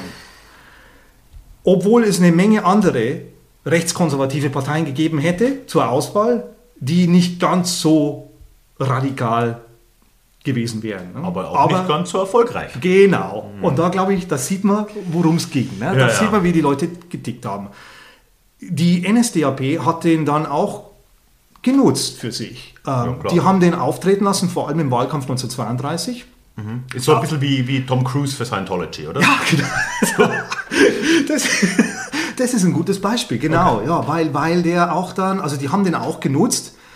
Ähm, die, die Nazis, ich meine, die hatten Zulauf, klar, ne, das, also das sieht man an den Wahlergebnissen. Aber die Nazis hatten ja durchaus ein Problem beim Adel und bei dem Großbürgertum. Hm. Weil die zwar durchaus vielleicht Sympathien hatten für die Meinungen, die die Nazis vertraten. Aber das AP am Schluss, Arbeiterpartei. Das also Arbeiterpartei das und auch das Auftreten. Ne? Äh, das war halt, also ich meine, Hitler hatte nicht mal Abitur, geschweige denn Studium. Ne? Er war kein Offizier, er war nicht aus dem Adel, also überhaupt. Ne? Was, was erlauben die sich? Ne? Und dann auch das Auftreten halt ne, von SA ne? und, und rumhocken in dem Hofbräukeller in München und sich besaufen und sowas. Ne? Also das war alles, das war zu zu plump, zu mhm. gewalttätig. Ne? Also man war im Adel schon durchaus, da würde ich mich aus dem Fenster lehnen, schon in vielen Adelshäusern antisemitisch, aber man hätte nicht selbst irgendwie eine Fackel in eine, in eine Synagoge geworfen. Ne? Sagen, wir, sagen wir es mal so. Ne? Und das war denen zu, zu rabiat ein bisschen im Auftreten. Ne? Und das war ein Problem von der NSDAP. Okay, ja. Und dafür, dafür konnten die, waren die halt absolut dankbar, wenn sich Söhne des Kaisers mhm. ne, August Wilhelm Prinz von Preußen ja, so. geht auf eine Wahlkampfveranstaltung von der NSDAP, den jeder kennt. Er trug zwar eine SA-Uniform mhm. und keinen Adelsanzug und eine Hakenreusbinde, aber er hat auch ausdrücklich immer gesagt, ich bin hier als Hohenzollernprinz mhm. und ich reihe mich ein in die Volksgemeinschaft, die Hitler, hinter Hitler sich vereinigt dem einzigen Führer, von Gott gesandt, der unser Volk zur Erlösung bringt und bla bla bla. bla also Mann aus dem Volk eigentlich. Genau, genau. Also sie haben ihn auch bezeichnet ja als Volksredner. Ja, also er war auf diesen, weil er war, ähm, er hatte ja kein, kein Amt oder mhm. so, ne? Äh, und deswegen war er praktisch so als Vertreter des Volkes, der, der so eine Gast, einen Gastauftritt mhm. macht, praktisch wie, wie, ich bei dir. So kam der zu den NSDAP-Wahlkampfveranstaltungen ne? und hier der Mann aus dem Volk, ne? August Wilhelm Prinz von Preußen. Um, um das abzurunden, sein Engagement für die, für die NSDAP hat dann 1932 bei den Wahlen zum preußischen Landtag, ähm, also bis zu den Nazis gab es ja noch Länder, da war äh, das Deutsche Reich noch föderal äh, organisiert, mhm. hat er kandidiert für die NSDAP als Spitzenkandidat. In Preußen. In Preußen. Im größten Teilstaat. Ja, Im größten, okay. wichtigsten, ne, bei Berlin und so, in dem Teilstaat, der mit den Hohenzollern auch verbunden ist. Ne, Potsdam war der, war der Familiensitz. Ne, kandidiert er für die NSDAP. 1932. Ne? Also zu deiner Frage, wo du gesagt hast, ne, und haben die, haben die Forscher gesagt, ja, ich glaube. Weiß nicht. ähm, können sich die Leute ein eigenes Bild Würde ich auch da, sagen. Da, davon, davon bilden, ne? Aber es gibt noch ein zweites Beispiel. Und zwar, der ist, ich würde sagen, der ist wichtiger als der August Wilhelm, nämlich der andere Wilhelm. der ist nur ein Wilhelm, ne? Der ist nur Wilhelm, hat aber den Vornamen Kronprinz. Ah, also der Älteste. Genau. Der mhm. erstgeborene, älteste Sohn von Kaiser Wilhelm II., Kronprinz Wilhelm, der also im Falle des Ablebens des Kaisers den Anspruch auf den Thron inne hätte. Ne? Also ja. durchaus eine gewichtige Person. Was hat der angestellt? Ja, der hat auch so mit den ganzen, war auch so in diesen rechtskonservativen Kreisen, hat da auch Kontakt gesucht, hat auch immer wieder halt, äh, versucht, diese, diese, diese Flamme für die Monarchie am, am Köcheln zu halten. Und seine Chance sah er gekommen, auch 1932, auch bei einer Wahl Da gab es viele Wahlen. Da gab es viele Wahlen. Da gab es ständig Wahlen. Ja, ständig. Ja, da, das, das war noch Demokratie. Und danach anscheinend waren die Leute erschöpft. Da haben sie gedacht, machen wir Wahlen, die sind blöd, brauchen Ja. wir nicht mehr. Machen wir zwölf Jahre Pause. Genau, ja. Aber diesem Kronprinz Wilhelm, dem war das, was sein Bruder gemacht hat, Kandidatur für den preußischen Landtag, das war ihm zu wenig. Er war er ist ja Kronprinz. Ne? Dann war 1932 war auch die Wahl für den Reichspräsidenten. Da gab es drei Kandidaten. Paul von Hindenburg, konservativer Kandidat, aber auch unterstützt aus der Mitte bis zur SPD. Wo man sich wundert jetzt, aber das Ja. lag am Gegenkandidaten, das war nämlich Adolf Hitler. Und der dritte Kandidat war Ernst Thälmann von der KPD, Okay. war Kommunist. Es gab da, also im ersten Wahlgang gab es noch zwei andere Kandidaten, aber so ganz kleine, ja, irgendwie so Inflationsausgleichspartei oder, oder so. Also die waren irrelevant. Im ersten, im, Ich ja, ehrlich, kann mal ja. kurz innehalten. Das ist einer der wichtigsten Wahlen der deutschen Geschichte. Das kurz vor der Machtübernahme der Nazis, wo wir in den Geschichtsbüchern nur darüber hören, tritt irgendjemand damals an und meint so, wisst ihr, was das wichtigste Problem ist? Das, der Inflationsausgleich. So was, ja. Das finde ich super. Gut, erster Wahlgang. Hindenburg bekommt, ich glaube, von Hindenburg sollte ich sagen, ne? Äh, Paul von Hindenburg. In Österreich nicht. Genau, aber also irgendwie? Großmarschall, Reichsmarschall Paul von Hindenburg bekommt 49,5 Prozent. Hitler hat, weiß nicht, so bei 30 Prozent oder so, äh, auch schon ziemlich stark. Ne? Und der Rest halt auf die anderen, Thälmann, der Kommunist, glaube ich, 15 Prozent oder so. Also es geht in den zweiten Wahlgang, weil niemand 50 Prozent hat Gerade so. wirklich knapp, ne? Aber nach damaligem Wahlrecht durften alle wieder im zweiten Wahlgang antreten. Also es gab keine Stichwahl, es durfte jeder anwählen, aber dann reichte die einfache Mehrheit. Ach so, okay. Das, so war die Regel. Ne? Also das, das war das Besondere am zweiten Wahlgang. Und es durften neue Kandidaten sich melden. Die, Ich weiß, diese, zwei, diese, zwei kleinen, diese zwei kleinen Kandidaten haben zurückgezogen, klar. Ähm, wer kommt?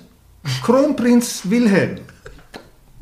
Denkt sich, ah, hier ist eine Wahl zum Reichspräsidenten.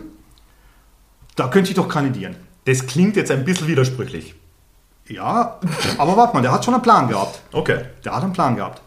Und zwar hat er verhandelt mit dem Zweitplatzierten. Wir erinnern uns, war Adolf Hitler.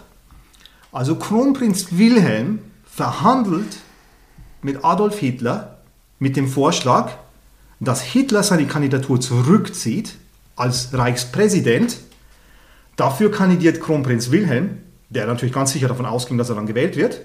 Klar. Wie, wie wir, wir Mann ja, aus dem äh, Volk. Selbstüberschätzung ne, ist, ist, ist absolut beim, beim, beim Adel so drin. Wird einem eingepflanzt von, von Kindheit an in, in diesen komischen Internatsschulen wahrscheinlich. Und dafür als Gegenleistung hat Kronprinz Wilhelm Hitler zugesichert, dass er ihn zum Reichskanzler machen würde. Hitler war dem nicht abgeneigt. Man muss natürlich vorsichtig sein. Man weiß nie, was, was, was, was, der, was in dem sein Kopf vorging. Ne? Weil der hat immer viel verhandelt mit vielen Leuten. Ja. Hat auch viele Abkommen geschlossen mit vielen Leuten, die er, dann, also die er sich nie gehalten hat, sowohl national als auch international. Und dann hatte Kronprinz Wilhelm auch noch die Idee, dass ich gedacht hat, ach, dann kann ich doch eigentlich, frage ich doch den Hindenburg auch noch, ob der nicht auch noch zurückzieht. Und ich werde dann so der Kompromisskandidat für Hindenburg und Hitler. Und dann hätte er natürlich wirklich gewonnen. Das klar. also, also rein mathematisch Ja. klar, weil dann wäre der einzige Gegenkandidat wäre dann Thälmann Mhm. gewesen von, den- von den Kommunisten. Und die Kommunisten hatten ja nicht ganz die Mehrheit damals. Ne? Weiß nicht warum eigentlich. Sollte ja noch kommen. Ja, ein bisschen, ja. Ähm, und ja, es gab eben diese, diese Verhandlungen, aber es ist nicht so weit gekommen, weil, wer hat sich gemeldet? Der Papa. Der Papa aus Der. Papa aus, der- aus äh, Niederlande hat gesagt, mein Sohn, das machst du nicht. Ich meine, das habe ich mir die ganze Zeit schon gedacht. Du kannst doch nicht, wenn du dich halbwegs ernst nimmst, als Hohenzollern Kronprinz von Preußen und ich weiß nicht was, du kannst doch nicht in dieser vermaledeiten Republik Bundespräsident werden. Reichspräsident, wer es geht, ne? Aber genau, und das war genau. Immerhin reich. Ja, Aber- Und das war genau das Argument des Kaisers, warum er das dem Sohn untersagt hat. Sonst nicht. Ne? Also nicht ich- wegen dem Pakt mit Hitler. Das hätte ihn nicht gestört. Ne? Ich stimme ja dem, dem alten Kaiser Wilhelm im wenig zu, aber da hat er schon Konsequenz bewiesen, weil das ist ja wirklich ein Schmarrn. Also, das, ja. Aber gut, jetzt geht's weiter. Und man, man denkt dann, ja okay, der Vater sagt Veto. Äh, Anscheinend war das bei den, bei den Hohenzollern damals noch so, ist vielleicht immer noch so, ja, wenn der Chef sagt Veto, dann, dann ist es so, ne? also es ist eine streng hierarchische Organisation, ja, dann wird man ja gleich enteignet. Ähm, die haben auch, später gibt es noch eine Menge Testamentsstreitigkeiten auch noch, ich glaube, da kommen wir heute nicht dazu. Mit Enteignungen haben die ein Es gibt, bisschen ein es Problem. gibt dann gell? unter denen, es gab dann in den 90er Jahren oder so, gab es dann, die gingen bis vor das Bundesverfassungsgericht, weil sich die verschiedenen Nachkommen von, von den Hohenzollern haben sich dann gestritten darüber, welches Testament gültig ist und so weiter, und haben sich gegenseitig dann enterbt und so weiter. Also das ist, die sind ein bisschen Prozesshansel. Also man wird halt kleinlich, wenn man im Leben nie selbst was erarbeitet hat, sondern halt alles Anscheinend, ja, man hat dann Zeit, halt ne? man hat, sitzt im Schloss, wird irgendwie kirre und, und Ja. denkt, man ist halt so ein Napoleon-Komplex und so und, und ja, ja. Muss es kann sein. nicht mehr nach Moskau gehen und so. Und, und aber die Reaktion des Kronprinz Wilhelm war dann nicht, dass er irgendwie sich zurückzieht und sagt, ja gut, habe ich es mal versucht, na, gehe ich wieder heim. Nee. Sondern er hat in dieser Wahl zwischen Hindenburg und Hitler und Thälmann, hat er öffentlich gesagt, ich werde für Hitler stimmen. Als Hohenzollernprinz, ne? Als Kronprinz. Wo der andere Kandidat ein Adliger war, der in der letzten Kaiserregierung in der obersten Heeresleitung Genau. ist. Und der auch definitiv konservativ genug Ja. für ihn wäre und der auch die Monarchie wiederherstellen wollen würde. Ne? Das sagt einiges. Also er hat eine öffentliche Wahlempfehlung für Hitler abgegeben, hat gesagt, er selbst wird Hitler wählen, hat auch empfohlen, Mhm. Hitler zu wählen. Und das war der zweitrangige Hohenzollern in der Zeit. Genau. Und es hat trotzdem nicht gereicht allerdings. Hindenburg wurde gewählt. Ja. Weil eben, wie ich vorhin gesagt habe, auch diese breite Unterstützung bis in die, Sozial bis in die Sozialdemokratie, das war letztendlich, das war eine Hitler-Verhinderungswahl Ja, ja, ne, logisch, 1932 von, von Hindenburg. Ne, das war das, das, das Einzige. Ne, was, ist ein bisschen so wie in Frankreich, wenn irgendeiner antritt gegen Le Pen, ähm, dann gewinnt der. Ne, dann, dann, dann vereinigen sich alle in, in, in, der- in, Ja. der, in der zweiten Bis- Runde dann. bisher so, ne? ja. Also so, so ungefähr war diese Wahl von, von Hindenburg Okay, äh, ja. 1932. Aber wir wissen ja, Hitler hat nicht lange gebraucht, im nächsten Jahr kam er an die Macht. Ne? Mhm. Hindenburg hat ihn dann ernannt zum Reichskanzler.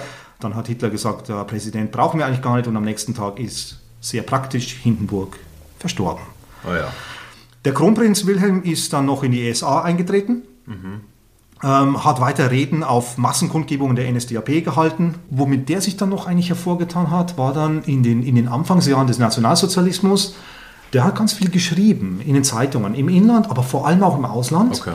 Und zwar immer so apologetische Ap- Artikel über, über das Dritte Reich. Zum Beispiel, wenn irgendwo rauskam, ja, die Nazis, weiß ich, die sperren irgendwie Leute ein und richten so Lager ein. Also es gab die Konzentrationslager gab es ja schon ab 1933 relativ am Anfang. Ne? Also zuerst die wilden Konzentrationslager und dann die organisierten dann.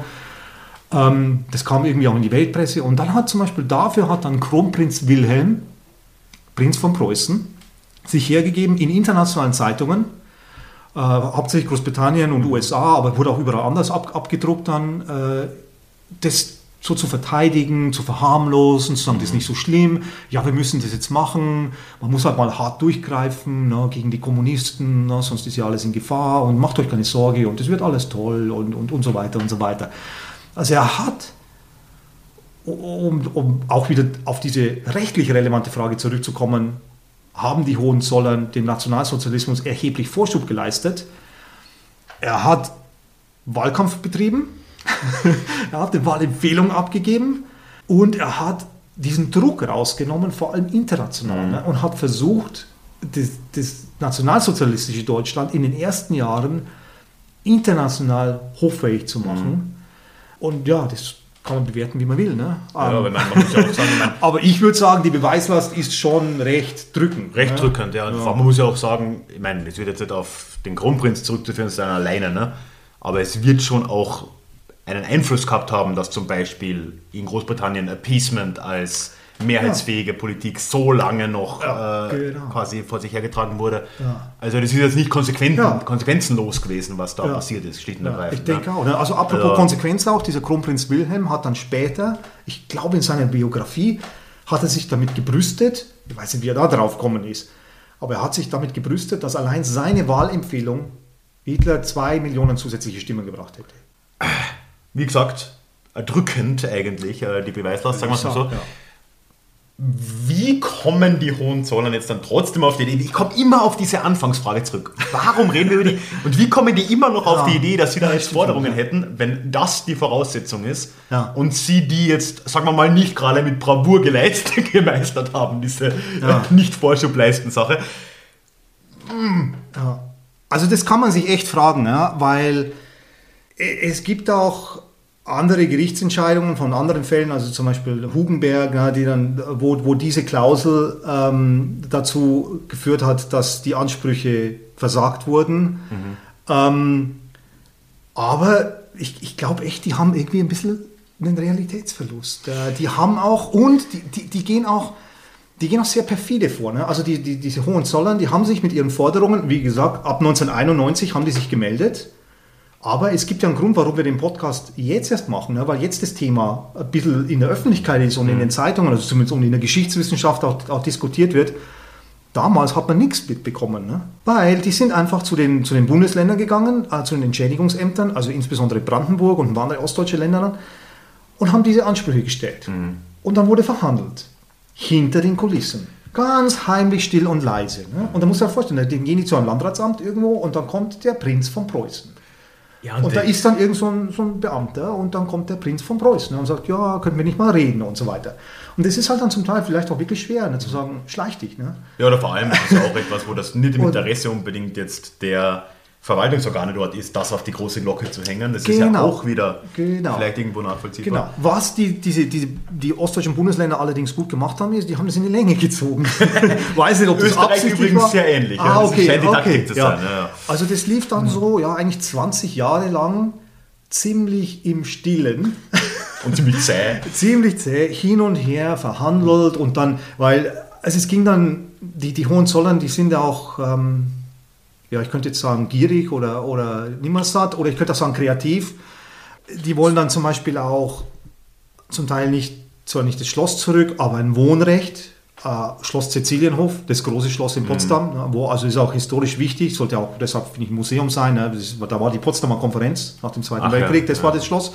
Ja, da wollen sie zum Beispiel ein Wohnrecht sagen und dann großzügig, ja, wir wollen das ja nicht als Eigentum. Ne?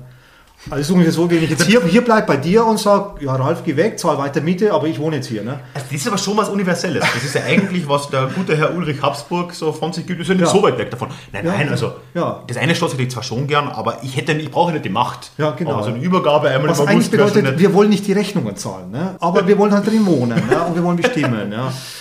Ähm, also die wollen, die machen das so heimlich still und leise und wollen auch, äh, ja klar, so, so viel wie möglich Einfluss, das unter der Decke halten. Und eben vor ein paar Jahren kam das dann raus, äh, weil ich glaube, die Linke hat es dann in, in Brandenburg, da war gerade Landtagswahl, hat es dann irgendwie auch zum politischen Thema gemacht. Und dann ähm, haben irgendwann die, ich glaube, dann ein Land hat dann einen, einen Antrag abgelehnt und dann haben die Hohenzollern dagegen geklagt vor dem Verwaltungsgericht in Potsdam. Und äh, dann wurden diese Gutachten erstellt, die dann auch, äh, das sind die, die der, der Herr Kollege Böhmermann veröffentlicht hat, diese Gutachten von Historikern, zwei pro Hohenzollern, zwei kontra Hohenzollern, sind ganz interessant eigentlich auch zum, zum Lesen, wenn, wenn jemand eine Menge Zeit hat.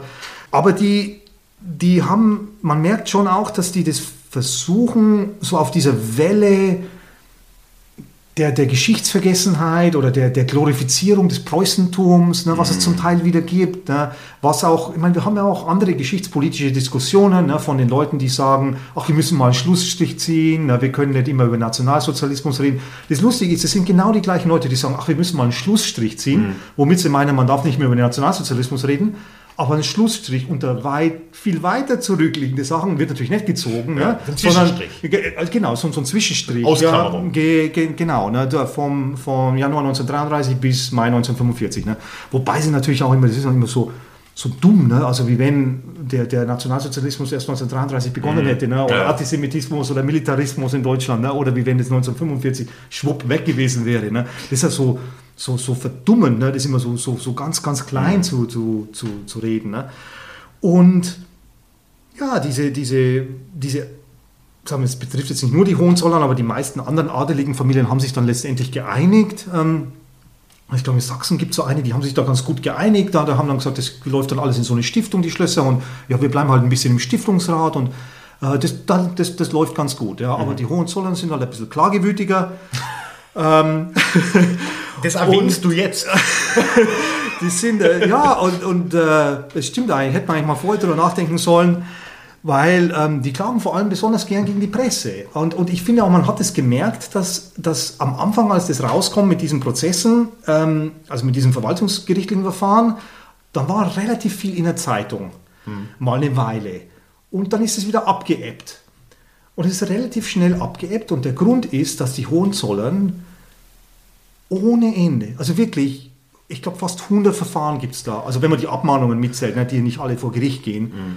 klagen gegen Presseorgane, gegen Journalisten, gegen Radiosender, vielleicht auch gegen Podcaster, tut mir leid, ähm, wenn die über die berichten. Also die versuchen tatsächlich, den öffentlichen Diskurs zu zensieren. Also wie man es halt macht, mhm. ne? wenn, man, wenn man aus dem Kaiserhaus ist, denkt man, ja klar, ich habe jetzt Zensurrecht. Ne? Jetzt muss mir alles vorgelegt werden. Ne? Das war klar, so, weil als ja. sie das letzte Mal regiert haben, war ja Erster Weltkrieg, da konnten sie jetzt ja tatsächlich zensieren. Ne? Und die kollektive Erinnerung des Hauses und, endet ja da. Also das ist anscheinend, ja. ja.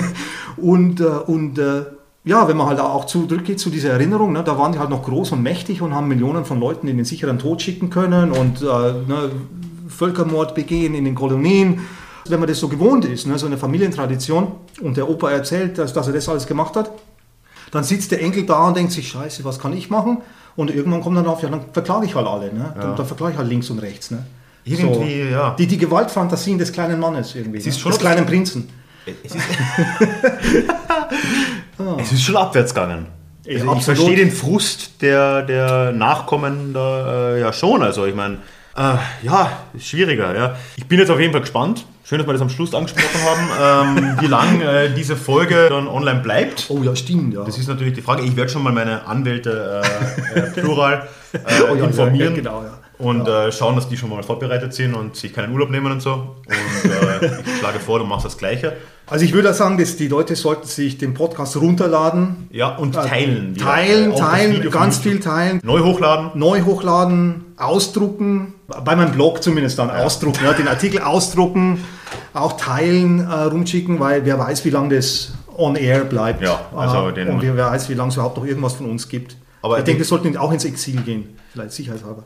Wir könnten, darüber habe ich jetzt gerade im, äh, im, Sommer auch mal geredet am Podcast, wir könnten ja dann, wer auch immer dann klagen kommt, zum Duell fordern. Das kann ja, ach, das, das können wir aus Ehrgründen gar nicht abschlagen. Ach, wär, und wir sind ähm, sicher fitter. Ich glaube, äh, weißt du was, wir gehen jetzt einfach noch fechten lernen und dann läuft das. Oh ja. Und ansonsten äh, beenden wir das hier. Mich hat es ja. gefreut, schön, dass du da warst. Ja, vielen Dank für die Einladung. Vielen Dank äh, für die Einladung. Ist lange her, du warst mein erster Gast ah, okay. äh, am Podcast. Das okay, ist jetzt drei cool. Jahre her. Cool. Ziemlich genau. Also, das können wir zu einer Regel machen. Alle drei Jahre habe ich Zeit. Das, genau. das, kann, das kann ich Perfekt. auch bringen. Ja. meine Anwälte auch. Und? ja, und wie gesagt, ist, äh, deinen Artikel am Blog gibt es ja dann auch noch. Den uh, verlinken wir unten dann auf nochmal. Und, und, ich dann dort deinen Podcast natürlich. Ne? So, wie immer. Man so schustert sich so viel wie möglich Leser, Zuschauer, Zuhörer und so weiter zu. Dafür sind wir da. genau. ja, also dann. Okay. Ciao und ja. schön was. Prost. Prost. Ja, und damit melde ich mich nochmal allein aus der Zukunft zu Wort. Ich hoffe, das äh, Gespräch mit Andreas hat dir gefallen. Und selbstverständlich, wie auch mehrmals erwähnt in der Folge, findest du in den Shownotes auch einen Link zum Blogartikel zum selben Thema, den Andreas verfasst hat. Und ja, du bist ja dann schon auf seinem Blog, schau dich da um, das lohnt sich auf jeden Fall. Andreas hat unter anderem auf diesem Blog auch monatlich ein historisches Format, wo er so 100 Jahre in die Vergangenheit blickt. Und generell schätze ich seinen provokanten Schreibstil sehr, also schau dir das gerne an. Du kannst Andreas aber auch zum Beispiel auf Twitter finden, was ich dir sehr empfehlen würde. Einfach nach Andreas Moser 007 suchen, das ist sein Username dort. Und ihm zu folgen lohnt sich sehr. Damit sind wir aber auch schon tatsächlich am Schluss. Ich habe es leider nicht geschafft, diese Woche ein Disha Klugschiss noch einzubauen.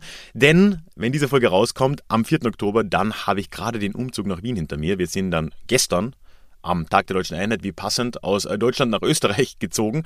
Und äh, ja, ich bin jetzt quasi in der Woche davor gerade. Das wird alles ziemlich stressig. Habe ich leider jetzt nicht mehr geschafft. Beim nächsten Mal in zwei Wochen gibt es aber auf jeden Fall wieder ein Deja Klugschiss. Ich entschuldige mich hiermit in aller Form. Na, und ansonsten bleiben mir nur die üblichen Hinweise. Du findest in den Shownotes neben allem, was ich schon erwähnt habe, auch noch einen Link zum Déjà-vu-Geschichte Newsletter. Da würde ich mich sehr freuen, wenn du dich anmelden würdest. Du findest das aber auch immer alles gesammelt auf deja-vu-geschichte.de Und ebenfalls in den Shownotes findest du einen Link zum Déjà-vu Club, wo ich mich auch sehr freuen würde, dich begrüßen zu dürfen, denn dort erhältst du unter anderem auch all diese Folgen werbefrei. Das soll es von mir gewesen sein. Lass mir ein Abo da, egal wo du mich hörst, denn dann hören wir uns hoffentlich schon in zwei Wochen wieder zu unserem nächsten Déjà-vu, dann schon aus dem neuen Podcast-Studio in Wien. Ich freue mich drauf. Bis dahin, mach's gut. Tschüss. Hey, it's Paige DeSorbo from Giggly Squad. High quality fashion without the price tag. Say hello to Quince. I'm snagging high-end essentials like cozy cashmere sweaters, sleek leather jackets, fine jewelry, and so much more. With Quince being 50 to 80% less than similar brands. And they partner with factories that prioritize safe, ethical, and responsible manufacturing. I love that. Luxury quality within reach. Go to quince.com slash style to get free shipping and 365-day returns on your next order. quince.com slash style.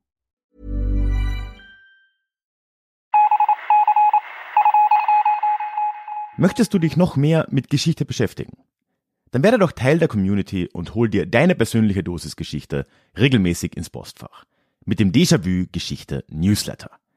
Dort erwarten dich abwechslungsreiche Geschichte-Häppchen, zweimal im Monat direkt in dein E-Mail-Postfach, Austausch mit mir, ich kann dich erreichen, du kannst mir direkt antworten und ich melde mich auch garantiert wieder zurück. Und als Dankeschön das exklusive Hörbuch Psoffene Geschichte, wie Alkohol die Geschichte prägte. Direkt zum Download nach deiner Anmeldung. Alle weiteren Infos zum Newsletter findest du verlinkt in den Show Notes oder auf ralfgrabuschnick.com slash newsletter. Ich würde mich sehr freuen, dich dort begrüßen zu können.